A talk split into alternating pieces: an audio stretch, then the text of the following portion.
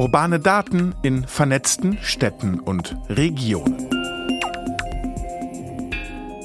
Herzlich willkommen zu Urbane Daten in vernetzten Städten und Regionen, dem Podcast der Stadt Leipzig. Mein Name ist Javan Wenz und heute geht es hier bei uns um künstliche Intelligenz. Alle Welt ist sich ja mehr oder weniger einig, künstliche Intelligenz ist eine, wenn nicht die Schlüsseltechnologie der kommenden Jahrzehnte. Im Zusammenspiel mit dem Internet der Dinge wird sie so gut wie alles effizienter, weniger fehleranfällig, schneller, bequemer und profitabler vielleicht auch machen. Soweit zumindest die Zukunftsvision. Aber schon heute steckt einiges an künstlicher Intelligenz in unserem Alltag. Die Vorschlagssysteme in Webshops, die funktionieren zum Beispiel schon so. Und auch wenn uns der freundliche Hotline-Mitarbeiter bei einer Versicherung einen neuen Vertrag anbietet, dann hat ihm vermutlich seine KI-unterstützte Customer Relation Software vorher einen kleinen Hinweis gegeben, dass ich vermutlich bald kündigen werde, wenn ich nicht bald mal bessere Konditionen bekomme. Wie ist das in der öffentlichen Verwaltung? Macht sie sich KI-Systeme heute schon zunutze? Wo liegen hier die Möglichkeiten und Grenzen? Um das zu besprechen, habe ich heute Mirko Mühlpfort von der Stadt Leipzig zu Gast. Hallo. Hallo, ich grüße Sie. Und Dr. Erik Polkert ist bei mir vom Center for Scalable Data Analytics and Artificial Intelligence, kurz SCATS AI. Hallo. Hallo, schönen guten Tag. Herr Mühlpfort ist Teamleiter digitale Infrastruktur in der Stadt Leipzig. In seinem Verantwortungsbereich liegt alles, was in Leipzig mit urbanen Daten zu tun hat und auch die Infrastruktur, auf denen diese Daten dann bewegt werden. Dr. Erik Peukert ist Geschäftsführer des Leipziger Standorts des SCATS AI. Einen zweiten Standort gibt es nämlich noch in Dresden und er ist für den Transfer von der Forschung in die Praxis verantwortlich. Das SCATS AI ist eins von fünf KI-Zentren, die durch das Bundesministerium für Bildung und Forschung gefördert werden. Ich freue mich sehr, dass Sie da sind und bin gespannt, was Sie mir als so komplett KI-unbedarften Menschen heute erklären können.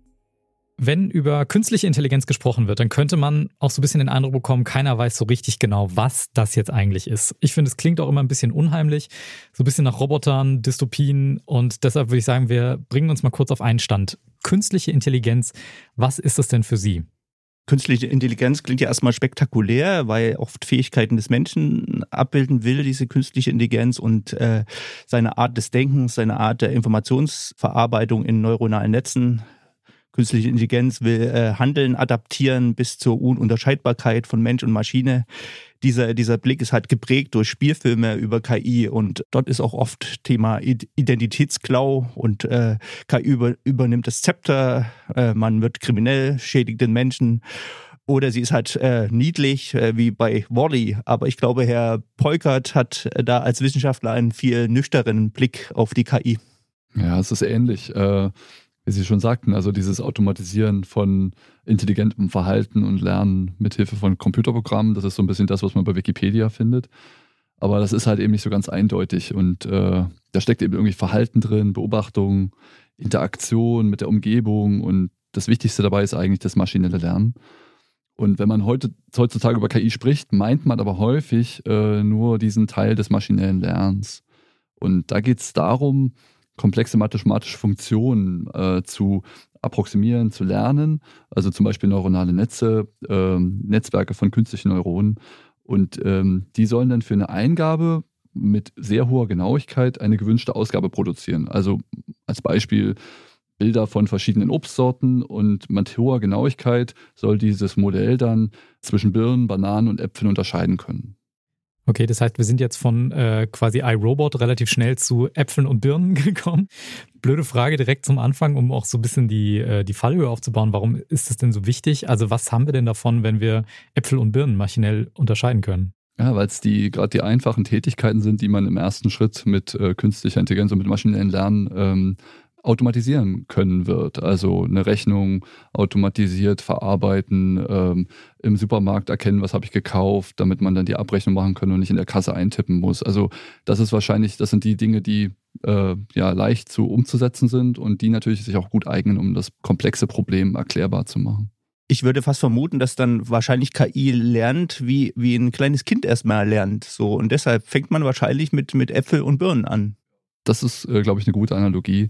Und ja, die, die nutze ich auch gern äh, einfach, äh, weil man daran eben auch die Eigenschaften von KI. Also was sind äh, Eigenschaften von Äpfeln? Ja, gut, das ist die Größe, der Umfang, die Farbe und das sind meine Features und das neuronale Netz oder das, der Algorithmus, der versucht dann eigentlich nur diese Parameter zu gewichten oder diese Eigenschaften zu gewichten, um dann eine Entscheidung zu treffen. Also wenn das was längliches ist mit einer gelben Farbe, dann ist es wahrscheinlich eine Banane. Und so arbeitet der Mensch ja auch, dass er das am Ende gewichtet und eine Entscheidung trifft.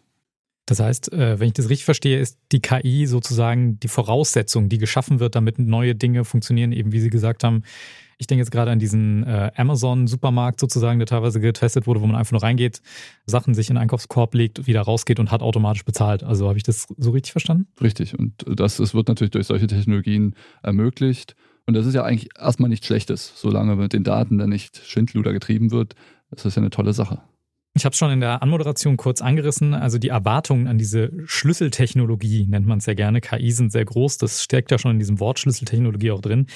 Was denken Sie denn? Ist, sind diese Erwartungen zu groß oder kommen da wirklich Sachen auf uns zu, die wir uns jetzt vielleicht noch gar nicht so richtig vorstellen können? Ja, wäre wär ich äh, Technologievorstand von, von Google oder Alphabet, würde ich wahrscheinlich sagen, äh, KI ist größer als Feuer und die, und die Erfindung der Elektrizität. Und äh, das sieht man ja auch so ein bisschen. Äh, wir, wir sind praktisch wie, wie, wie in so einer Art Wettrüsten, ja, der, also Wettrüsten zwischen äh, China, USA, Europa um die äh, Vorherrschaft praktisch bei den bei dem KI-Themen, also um die Vorherrschaft bei, bei Trainingsdatensätzen und, und, und Qualität von Datenverfügbarkeit, praktisch auch in so ein bisschen in, in einem Wettrennen äh, um, um Startups, im Aufkaufen von Startups äh, und äh, Investitionen in äh, Risikokapital in diese Startups.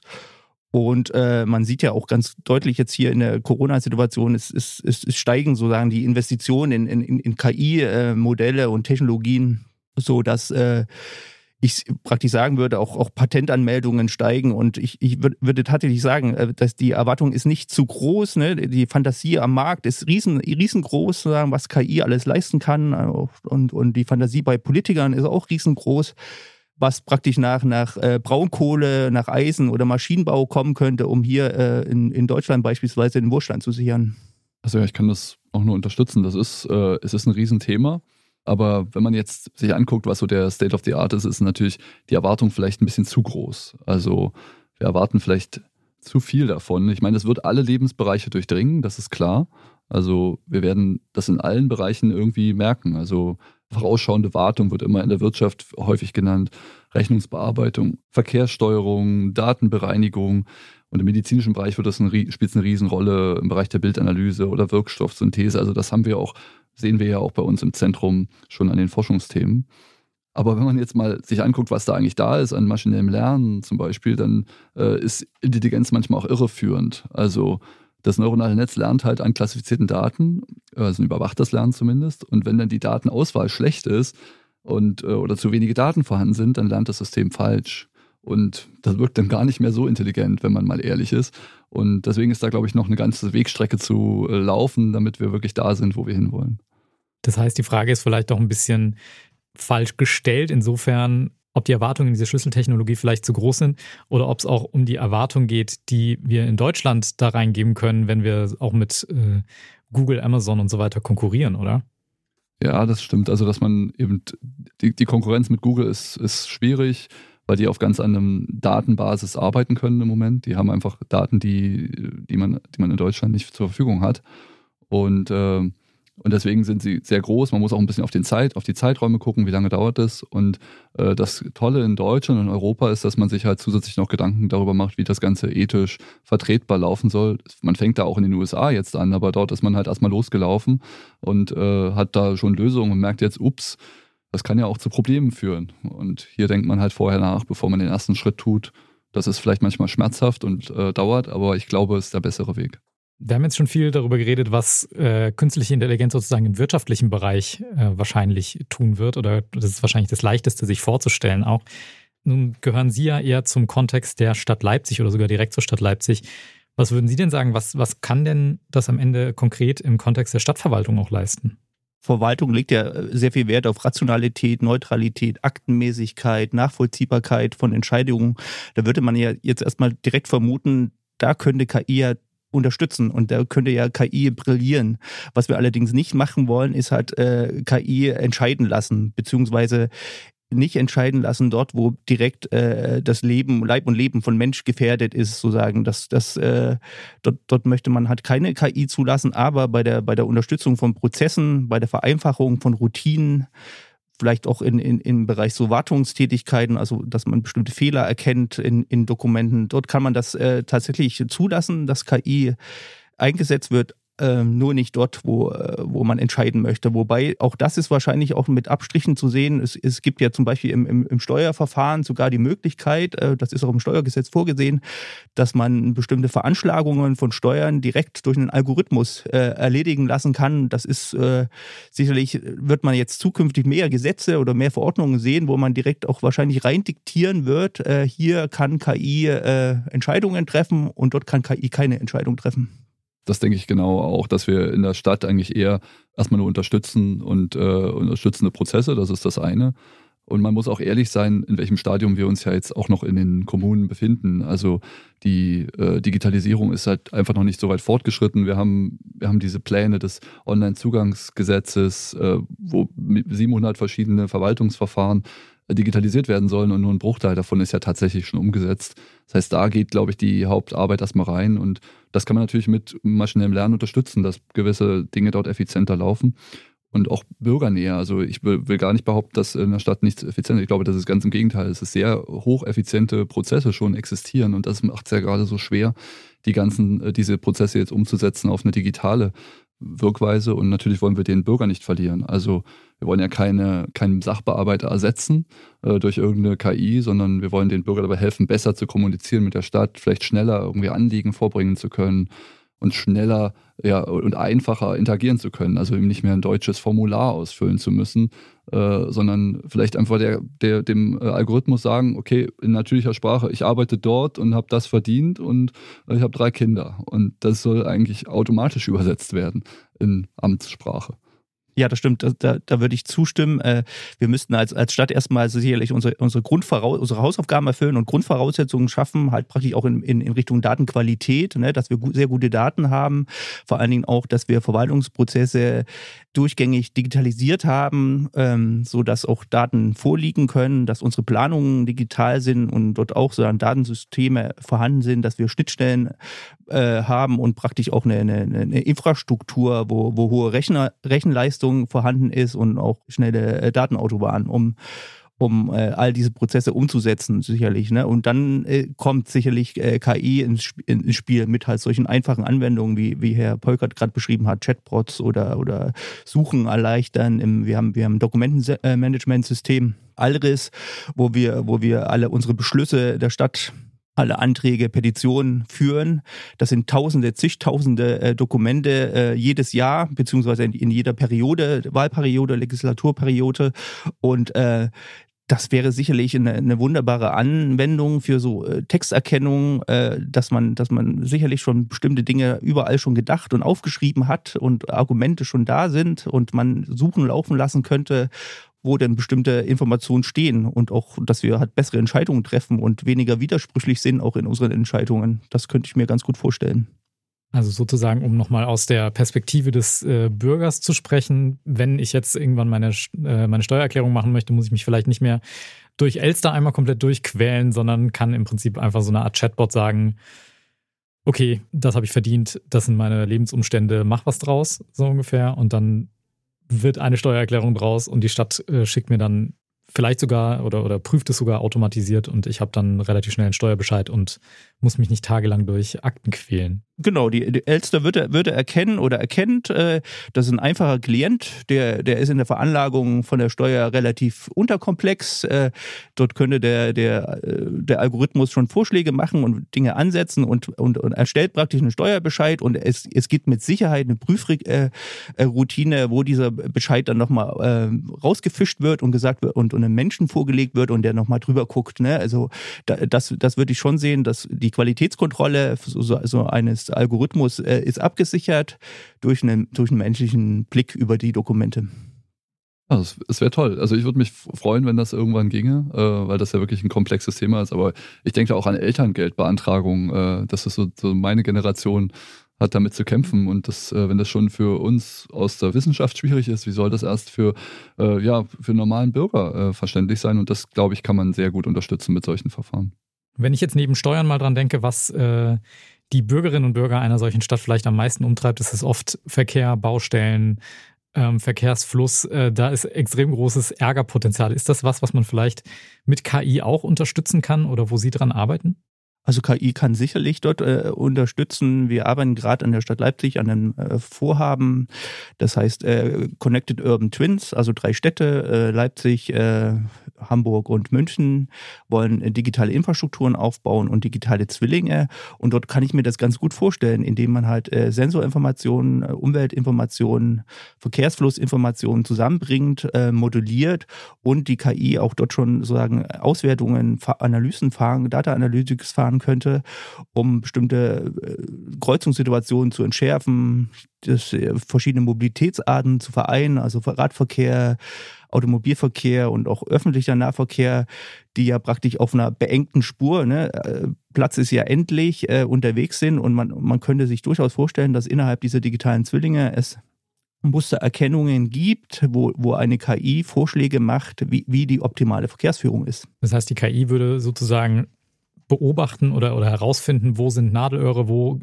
gibt es immer wieder Probleme, wo führt es irgendwie zu Staus oder so und könnte dann automatisch sagen, das wäre eine mögliche Lösung. Genau, die könnte riesige Datenmengen erstmal auswerten, die, die wir als Mensch gar nicht so erfassen können und praktisch dann bestimmte äh, Vorschläge machen und sagen, hier, das könnten wir, hier können wir den Verkehrsfluss optimieren, hier, hier könnten wir äh, eine Kreuzung anders gestalten, hier könnten wir Ampelphasen anders äh, legen, so dass wir gar nicht zu einer Stausituation mehr optimalerweise kommen.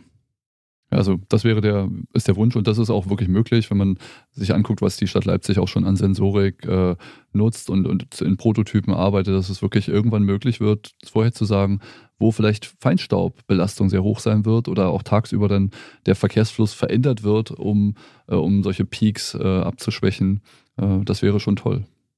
Ja, auf jeden Fall Dinge, die bestimmt für viele Leute sehr hilfreich wären im Alltag. Und wo wir dabei schon sind, ich habe schon was mitbekommen, äh, woran sie schon arbeiten. Das fand ich auch sehr spannend. Da geht es um im Endeffekt Bürgerfeedbacks, würde ich es mal zusammenfassen, dass eben Leute verschieden reden und vielleicht aber nicht immer gleich verstanden werden. Äh, können Sie dazu noch was sagen? Ja, das ist ein spannendes Thema, dass man äh, die Bürger ja viel stärker beteiligen will. Das ist auch in diesem Projekt äh, ein großer, großes Thema, großes Ziel, dass wenn ein neues, äh, neues Bebauungs, äh, neuer Bebauungsplan oder vielleicht Nutzungsplan aufgelegt wird, dass man dann frühzeitig die Bürger dazu bekommt, sich zu beteiligen und die nicht gezwungen sind, komplexe Briefe und, und Formulare auszufüllen und irgendwo sich zu äußern, sondern die einfach äh, natürlich sprachlich, wenn sie in der Straße stehen, ein 3D-Bild äh, sich anschauen können und sagen können, das gefällt mir, hier habe ich Angst, da denke ich, ist zu dunkel oder hier an der Stelle ist mir die Kreuzung zu gefährlich, da hätte ich gerne noch eine Bank. Und dieses natürlich sprachliche Feedback ist natürlich sehr heterogen. Also da sind, äh, jeder nennt, nennt das anders. Der eine spricht von der Bank, der zweite von der Sitzgelegenheit und mit äh, Sprach, Sprachverarbeitungsmodellen äh, aus, der, aus der künstlichen Intelligenz können wir halt diese äh, Dinge zusammenführen und dann für die Stadt auch ja, verwertbar machen. Das finde ich insgesamt sehr, sehr spannend, insofern, dass ich das Gefühl habe, dass durch diese künstliche Intelligenz, also dass dadurch, dass man es stärker maschinell macht eigentlich, die Kommunikation klarer und verständlicher und vielleicht auch in irgendeiner Form freundlicher sein soll, weil so viele Leute haben ja ein Problem mit Behördendeutsch und finden diese Sprache, die da verwendet wird, oft ein bisschen ausgrenzend, vielleicht auch ein bisschen viel Druck aufbauend. Ist das auch so ein bisschen der Gedanke dahinter, über eine KI da einfach auch freundlicher oder, oder kommunikativer, äh, kooperativer vielleicht auch zu werden? Oh, ich meine, jetzt, da trifft man natürlich in die, in die Wunsch, in die Wünsche ab, aber ich, ich glaube schon, dass, dass das möglich ist. Es gibt, äh, gibt tatsächlich, ich habe Kollegen getroffen, die sich damit beschäftigen, wie man leichte Sprache automatisch erzeugen kann aus komplizierten äh, deutschen Texten. Das ist durchaus ein Thema und glaube ich auch, äh, in den nächsten Jahren äh, wird das auch passieren. Ich glaube, ich glaub, da lernen wir fast von der KI, dass wir, dass wir praktisch unsere, unsere Sprache, die hyperkomplex geworden ist, weil wir, weil wir auch viele Fachlichkeiten immer haben, die sicherlich ihre Fachsprache haben, ihre Ausdrücke, ihre Vokabeln, so ein bisschen wie Babel, so, ne? Turmbau zu Babel, wir, wir verstehen uns nicht mehr und vielleicht ist die KI, zwingt uns so ein bisschen, auch so ein bisschen vielleicht, äh, weil wir halt Texte ausgewertet haben wollen, uns wieder zu einer einfacheren Sprache zu, zu kommen, die, die auch dem Bürger dann auch dient. Ne? Und äh, nicht umsonst äh, ist man auch immer aufgefordert, in einfacher Sprache seine, seine Themen äh, erklären zu können. So, das ist, das ist so. Ja, sehr spannend auf jeden Fall. Da sind wir ja auch schon so ein bisschen bei dem Thema, was äh, KI uns für einen Nutzen bringen kann, vielleicht auch in so einer ethischen oder freundlicheren Hinsicht, auch weil wir da vielleicht noch weit von entfernt sind. Aber ist es auch so, dass wir da ethische Probleme durch die KI auch bekommen können? Also wenn wir sagen, Algorithmen werten aus aufgrund von, von Sachen, die sie auch lernen und Menschen haben da vielleicht nicht mehr überall so viel mitzusagen. Kann eine künstliche Intelligenz zum Beispiel auch Leute diskriminieren? Also wie, funktioniert das und kann man das, wenn sie diskriminiert, das vielleicht auch verhindern? Ja, also auf jeden Fall. Also die Literatur ist ja voll von Beispielen entsprechender äh, bei Kreditvergaben, bei Versicherungen, bei der medizinischen Diagnostik. Äh, es gibt ein Beispiel dieses äh, äh, rassistischen Seifenspenders, ja, der nicht auf eine helle Haut, äh, der nur auf helle Haut reagiert und nicht auf dunkle Haut. Es gibt auch das Beispiel von, von Videochats, wo, wo bestimmte Sprachanteile Teile weggefiltert werden, die sehr hoch sind, wo praktisch weibliche Personen da nicht mehr so gut rüberkommen und dann die, die, die nicht ganz so souverän wirken. Und da diskriminiert KI, aber äh, die, die, die tut das natürlich nicht absichtlich, sondern sie, äh, sie äh, diskriminiert, weil sie halt so von den Menschen geprägt wurde. Beispielsweise durch verzerrte Trainingsdatensätze, wo praktisch bestimmte Basisdaten drin sind, die, die nicht funktionieren. Oder äh, wenn dann Regeln, die von vielleicht von Männern gemacht wurden oder von äh, und, und bestimmte Schlüsse, äh, männliche Schlüsse oder so da, da drin sind, die halt nicht auf weibliche Personen zutreffen. Also beim Beispiel vom, vom äh, Seifenspender könnte man sagen, man hat diese KI praktisch nur mit Bildern von weißen Menschen gefüttert und damit kann sie schwarze Menschen nicht erkennen. Das ist das Problem. Und da gibt es äh, ganz finstere äh, Beispiele, ja. Also dass Menschen mit dunkler Hautfarbe versehentlich von irgendeinem Algorithmus als Gorilla klassifiziert werden oder dass sie tatsächlich, wenn es um die, um die äh, in den USA darum geht, abzuschätzen, ob jemand nochmal straffällig wird, dass die Hautfarbe einen e-, extremen Einfluss auf diese Entscheidung hat, obwohl das ja mit der, mit der Person gar nichts zu tun hat eigentlich. Also ganz schwierig. Oder ich habe, äh, in Deutschland wird oftmals dieses Beispiel prädiktive Polizeiarbeit genannt. Das, äh, das halte ich für Augenwischerei, weil man aus historischen Gewaltdelikten aus einem Stadtteil ableiten will, wo, wo jetzt sozusagen die Polizei mehr Streife fahren soll. Das ist ja erstmal richtig, dass man da mehr Streife fahren sollte, aber das weiß man auch ohne KI. Aber das führt dann dazu, dass, äh, dass man natürlich so eine selbsterfüllende Prophezeiung hat. Man ist dann in dem Stadtteil unterwegs, nimmt mehr Fälle auf und äh, die Zeit äh, hat man dann wiederum nicht mehr für die Eigenheimsiedlungen, die dann eine Stunde auf ihr Feedback warten, wenn dann sozusagen die Polizei eine Stunde später erst kommt bei einer Meldung von Problemen. Dann habe ich natürlich den Delikt nicht aufgenommen und dadurch be beweist sich am Ende automatisch, dass diese prädiktive Polizeiarbeit toll ist, ist sie aber gar nicht. Ja, und wie kann man es verhindern, war ja Ihre Frage. Also ich glaube, äh, man muss immer davon ausgehen, man, äh, in Englisch wird immer gesagt, äh, garbage in, garbage out. Also wenn ich Müll reinwerfe, dann kommt da eben auch nur Müll raus. Das heißt, ich muss ganz klar überprüfen, ob die Daten, die ich da reinstecke, repräsentativ sind für das, was ich da eigentlich als Modell haben will. Und wenn ich, wenn ich daran denke, dass ich mit wenigen Strichen ein Verkehrsschild manipulieren kann und aus einer 30 eine 60 machen kann, und ein ML-Modell womöglich noch verwirren kann. Das für einen Menschen sieht es noch nach einem 30-Schild aus, aber für, die, für das äh, maschinelle Lernmodell nicht mehr. Dann muss man halt tatsächlich die Trainingsdaten offenlegen, man muss sich muss die zertifizieren und nachweisen, dass man eben diese Sonderfälle äh, in ausreichender Zahl dabei hat. Und das ist extrem schwierig. Und ich bezweifle, dass, äh, dass ein Tesla, der hier in Deutschland rumfährt, genau das gemacht hat. Und deswegen wird es auch immer wieder Fälle geben, wo, wo, die, wo die mit einem mal Fehler machen, solange das nicht äh, zertifiziert wird. Das heißt aber im Endeffekt auch, das ist eine, eine Frage von mehr oder weniger längerem Lernen und Anpassungen wahrscheinlich. Und dann wird man da irgendwann draufkommen und vielleicht die Fehler beheben. Das ist die Hoffnung, aber man muss, man muss es tatsächlich auch normativ klären. Also, dass, äh, dass es Regeln gibt, wie, äh, in welchen äh, Bereichen KI eingesetzt wird. Und je gefährlicher der Einsatzort oder Einsatzzweck ist, desto stärker müssen die Regeln sein. Und da ist man ja Gott sei Dank auch dran, sich damit zu beschäftigen in der Europäischen Union.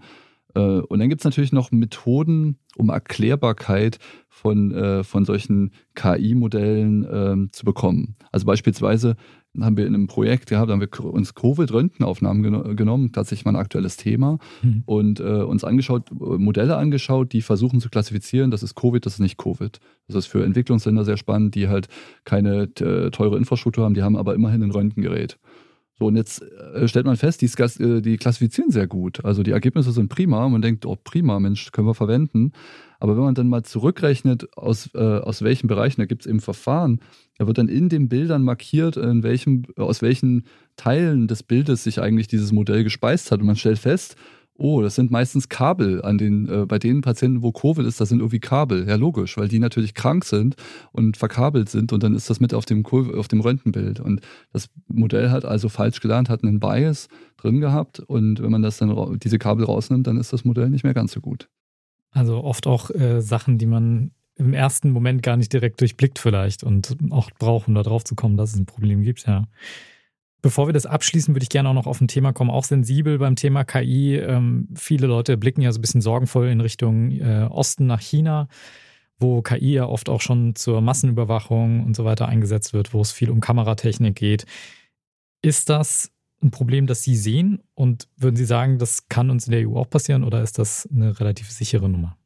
Na, die, die EU hat ja äh, jetzt, glaube ich, im April 21 äh, so ein bisschen Richtlinien äh, ähm, festgelegt wo sie praktisch definiert, dass, dass in Europa so eine Art vertrauenswürdige KI entwickelt werden soll. Das heißt, sehr eng an so ethischen Grundsätzen entwickelt.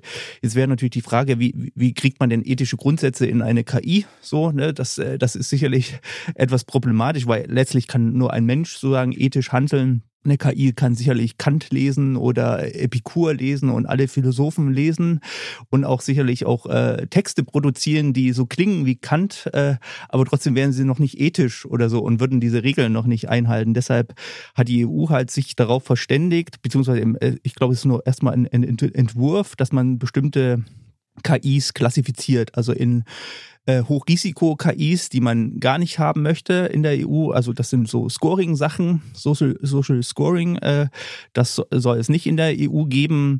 Aber sozusagen Überwachungsthemen äh, hätte ich jetzt gar nicht so rausgelesen bei der, bei der, bei der EU-Ampel. Die sind äh, als risikohaft behaftet eingeschätzt. Äh, dort äh, hat man strenge Richtlinien äh, bezüglich Datenqualität und äh, Informationen darüber. Aber man, man, man wird sie wohl einsetzen. Man darf sie aber nicht einsetzen, sozusagen in, in, in Echtzeitsituationen, also wo, wo man äh, Gesichtserkennung in Echtzeit machen kann, sondern unter ganz äh, besonderen Voraussetzungen nur, also richterlicher Beschluss, wenn, wenn, wenn, wenn praktisch Terrorgefahr ist oder wenn, wenn eine Kindswohlgefährdung vorliegt, dann, dann darf man das in Echtzeit tun. Aber die Gefahr, sozusagen, dass KI überwacht und dass KI ähm, missbraucht worden, ist sicherlich immer gegeben. Deshalb, deshalb ist es umso wichtiger, dass es halt diese, diese Kontrollmechanismen gibt der Zivilgesellschaft, der Presse, der Medien, des Rechts, ne, der Rechtssetzung und vielleicht auch der Kunst und der, und, und, und, der, und, und der Wissenschaft, die, die, die praktisch so ein bisschen eine Kontrolle ausüben und uns auch zeigen. Herr Polkert hat das Beispiel genannt, dass man, dass man äh, Schilder so äh, verändern kann, dass man die KI. Also es gibt diverse Kunstprojekte da, darüber, wie man Gesichtserkennung oder Mustererkennung von KI äh, hinter geht. Und äh, das ist auch ein, ein Zeichen von Kritik und, und, und Nachdenken über KI das glaube ich, äh, das unterscheidet uns noch in der EU, äh, wo wir halt das sagen. Ne? Wir klassifizieren Hochrisiko, risikobehaftet und normale KI. Das wäre der, der Mehrzahl der Anwendungsfälle wird sicherlich normale KI sein. Und bei den Hochrisikothemen dort ein, ein, ein besonderer Blick drauf und ausgeschlossen äh, halt diese Scoring-Themen, beziehungsweise Themen, die die Menschenwohl gefährden und, und Sicherheit des Menschen. Also der Mensch ist im Mittelpunkt der europäischen KI und das ist auch gut so. Vielleicht noch als Ergänzung, also ich bin da auch sehr eher kritisch. Ich glaube, wir, wir brauchen mehr, mehr Rahmenbedingungen, die das, die das äh, regulieren. Die Anfänge sind gemacht, aber wenn man sich äh, das vornimmt, was an Datensammlung auch in Deutschland passiert, das wird ja immer auf Google und Facebook geschimpft. Aber das ist nicht ehrlich, weil das deutsche Internet ist im Prinzip verwandt. Das kann man auch nachlesen. Und äh, die werbetreibende Industrie in Deutschland, die hat äh, 90 Prozent des, der deutschen Internetseiten sind mit kleinen Cookies äh, versehen, mit kleinen, Werbetreckern, um zu sehen, ob die Werbung eben angeschaut wird. Und mit den Trackern kann man halt wirklich Leute verfolgen und gucken, was tun die, was rufen die auf. Und äh, das ist äh, im Moment in Deutschland zumindest scheinbar legal oder wird, wird legal gemacht. Und solange das so ist, glaube ich, ähm, bin ich mir, fühle ich mich nicht sicher. Und äh, da muss man, glaube ich, noch eine Schippe drauflegen. Was jetzt für mich so ein bisschen rausgekommen ist, oder was zumindest für mich jetzt so klang, ist, als hätten wir praktisch drei Konzepte von KI. Wir haben einmal so eine Art kapitalistische KI, die, die stark jetzt, so wie es klingt, aus den Staaten kommt. Wir haben vielleicht so eine eher repressive Überwachungs-KI, wie wir sie vielleicht aus äh, China kennen. Und jetzt geht es bei uns mehr um so eine ethisch nützliche KI, würde ich es jetzt vielleicht mal zusammenfassen. Kann man das so sagen oder mache ich es mir da gerade zu einfach? Also aus meiner Perspektive kann man das so sagen. Ne? Also das hat, das hat sich zumindest die EU vorgenommen, wobei sie auch gleichzeitig sicherlich sagt, wir, wir wollen natürlich äh, Wettbewerbsregion auch sein, wir wollen Spitzentechnologie machen, wir wollen ganz vorn sein. Da tut sie sich natürlich dann schwer, so sagen, äh, der Forschung oder der Industrie bestimmte Grenzen aufzuerlegen. Ne? Also, äh, also ich würde mal sagen, man, man versucht immer alles auszuprobieren und die Grenzen müssen durch, durch Recht und Kontrolle gesetzt werden. Sie, ne? Und, und, und äh, das ist so ein bisschen vielleicht auch der Zwiespalt, wo die, wo man so ein bisschen drin ist, ne? Weil am Ende wird sich dann wahrscheinlich unsere ethische KI, die soll sich ja durchsetzen. Deshalb müssen wir ja versuchen, da möglichst äh, so in eine dominierende Rolle zu kommen. Und äh, da weiß ich nicht, ne, wie, wie man das schaffen kann, eine dominierende Rolle gegenüber China, gegenüber USA, wo so entfesselte Kräfte sind und bei uns diese kontrollierten Kräfte über äh, Ethik da bin ich optimistischer. Ich glaube tatsächlich, äh, dass das ein Wettbewerbsvorteil sein wird für Europa, wenn man sich mit datenschutzerhaltenden äh, Methoden beschäftigt, äh, um eben maschinelles Lernen auch unter Datenschutzaspekten umsetzen zu können. Also das ist tatsächlich auch ein Thema bei uns im, Zentrum und da bin ich überzeugt, wenn wir das gut machen, dann werden auch US-Amerikaner mit einem mal europäische Lösung nutzen, weil sie sagen, da habe ich wenigstens den Datenschutz mit dabei. Sehr, sehr spannend auf jeden Fall. Jetzt waren wir sehr im, im allgemeinen, weltweiten KI-Geschehen. Deshalb würde ich hier zum Ende nochmal ganz kurz zurückkommen in Richtung Stadt, weil das ist ja das, wo wir gerade uns befinden, in einem eher so einem kleinen Mikrokosmos. Was würden Sie denn sagen? Was werden künstliche Intelligenzen vielleicht in fünf oder zehn Jahren bei uns in der Stadt tun? Wie weit werden wir dann sein? Also die große Hoffnung ist sicherlich in der Infrastruktur. Ne? Das, das, das dürfen wir nicht vergessen. Bevor wir KI einsetzen, sollte es äh, Rechenzentren geben. Eine, eine unserer großen Hoffnungen ist, dass wir hier in der Stadt ein KI-Rechenzentrum aufbauen können, auch zusammen mit der Universität Leipzig, mit unseren städtischen Unternehmen und auch äh, mit der Stadtverwaltung, wo wir praktisch äh, die, die Rechenleistungen äh, poolen und äh, einen Service anbieten können, dann auch den, das ganze Thema Datenqualität, dass wir da ein ganzes Stück vorankommen und bessere Daten hier in der Stadt Leipzig haben und auch äh, die, die Kultur des Datenteilens uns äh, zu eigen machen. Und dann kann man sicherlich äh, sehen, dass äh, wenn alle Grund sozusagen Bedürfnisse gedeckt sind, also wir auch viele Leistungen des Onlinezugangsgesetzes umgesetzt haben, also diese Grund, Grundvoraussetzungen, damit wir äh, digitale Verwaltung machen können, dass wir dann auch bestimmte kleinere Chatbots, äh, Hilfestellungen bei Routinearbeiten, Mustererkennungen da einsetzen werden in fünf Jahren. Wir werden mit Sicherheit keinen äh, KI-Bürgermeister haben, sondern das, das wird immer noch ein Mensch sein. Das hoffe ich auch. Kein KI-Bürgermeister, bitte. Nee, da, tatsächlich, äh, vielleicht, wenn man ein bisschen weiter schaut, ich glaube, die, äh, die wesentliche Veränderung, die die Städte äh, bekommen werden und hoffentlich dann auch Leipzig, ist das autonome Fahren. Da bin ich überzeugt. Die gesamte Mobilität wird das beeinflussen. Also, das heißt, im Moment ist es ja wirklich schwierig, einen Bus auf dünn besiedelten Strecken einzusetzen, weil da fahren zu wenige Leute, der Busfahrer kostet zu viel Geld. Und in zehn Jahren bin ich überzeugt, da wird es eine autonome Buslinie geben und oder mehrere in der Stadt und dann kann man viel mehr abdecken mit ÖPNV, was wiederum dazu führt, dass die Leute vielleicht doch auch in den ähm, Randbereichen auf das Auto verzichten können für die eine oder andere Fahrt. All das wird eine Riesenveränderung geben und äh, das kann man natürlich auch nur machen, indem man sehr gute Daten hat über die Umgebung, über den Verkehrsfluss, über den Verkehr, damit man diese autonomen Busse auch sicher durch den Verkehr leiten kann. In der Innenstadt, glaube ich, wird das noch länger dauern, weil der Verkehr einfach zu divers ist. Das heißt, da wird es auch weiterhin die Busfahrer brauchen, äh, die kontrollieren, dass der Bus nicht gegen die Wand fährt. Spannende Einblicke von Mirko Müpfort und Dr. Erik Polkert. Vielen, vielen Dank für die spannenden Einblicke zum Thema KI. Ja, danke. Für mich auch sehr spannend, immer wieder mit äh, KI-Forschern zu reden. Ja, vielen Dank äh, für, für die Einladung hier und äh, spannendes Format. Dankeschön. Das hier ist der Podcast Urbane Daten in vernetzten Städten und Regionen, wenn das die erste Folge war, die Sie gehört haben. Sie finden alle weiteren Folgen dauerhaft bei allen bekannten Podcast-Playern wie Apple Podcasts oder Spotify zum Beispiel. Und wir hoffen, es hat Ihnen gefallen und wir hören uns wieder. Tschüss. Urbane Daten in vernetzten Städten und Regionen.